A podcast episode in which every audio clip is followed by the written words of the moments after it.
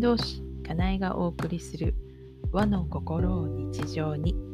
始まります。この番組は和の心を大切にしたいと思う方へ。また自分の未来は自分で作っていきたいと思う方へ。かなえの視点でいろいろ語っている番組です。今日は二十四節気季節のお話。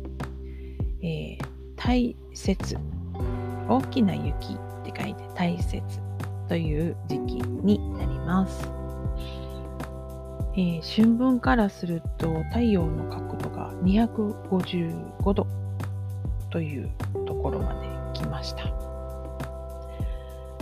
えっ、ー、とですね山にはね雪が降って山が雪で覆われるようになるような時期ですよということです。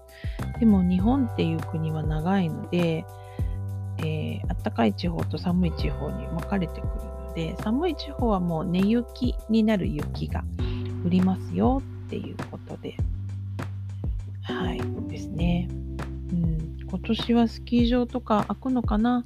なんかさっきお昼のニュースとかで近くのスキー場、まあ、近くのスキー場ってうち奈良なんで、えっ、ー、と、奈良県のじゃないですけど、あの、近くのスキー場が今年はちゃんと開けれるかな、みたいな話をしてるのを見かけました。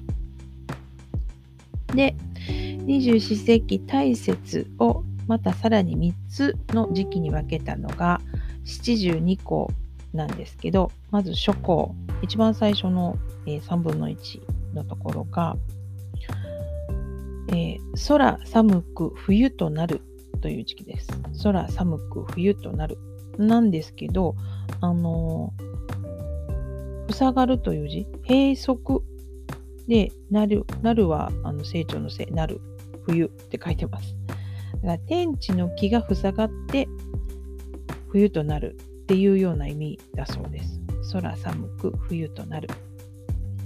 でその次の真ん中の時期ですね。時効は、熊、穴にこもる。熊さんが穴にこもる。冬眠するんですね。冬ごもりの時期になって穴に穴にこもるようになる熊さんがということですね。はい、動物たちが冬ごもり、冬眠に入る頃ですね。そして最後の真っ向、3番目の時期は、えっ、と、酒のうを群がる。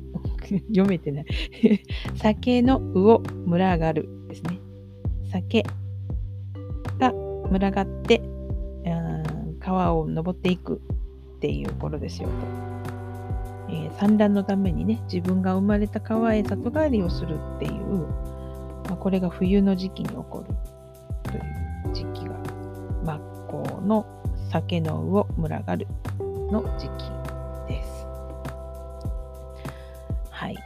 なんかこう、12月世話しないってみんな言うので、気がつかない間にパタパタパタっと過ぎていってしまいますが、あの、この季節の言葉を見ると、雪が積もってきたね、冬だね、熊たちがもう冬眠に入るよ鮭が川を登って産卵に来るよって知らせてくれています。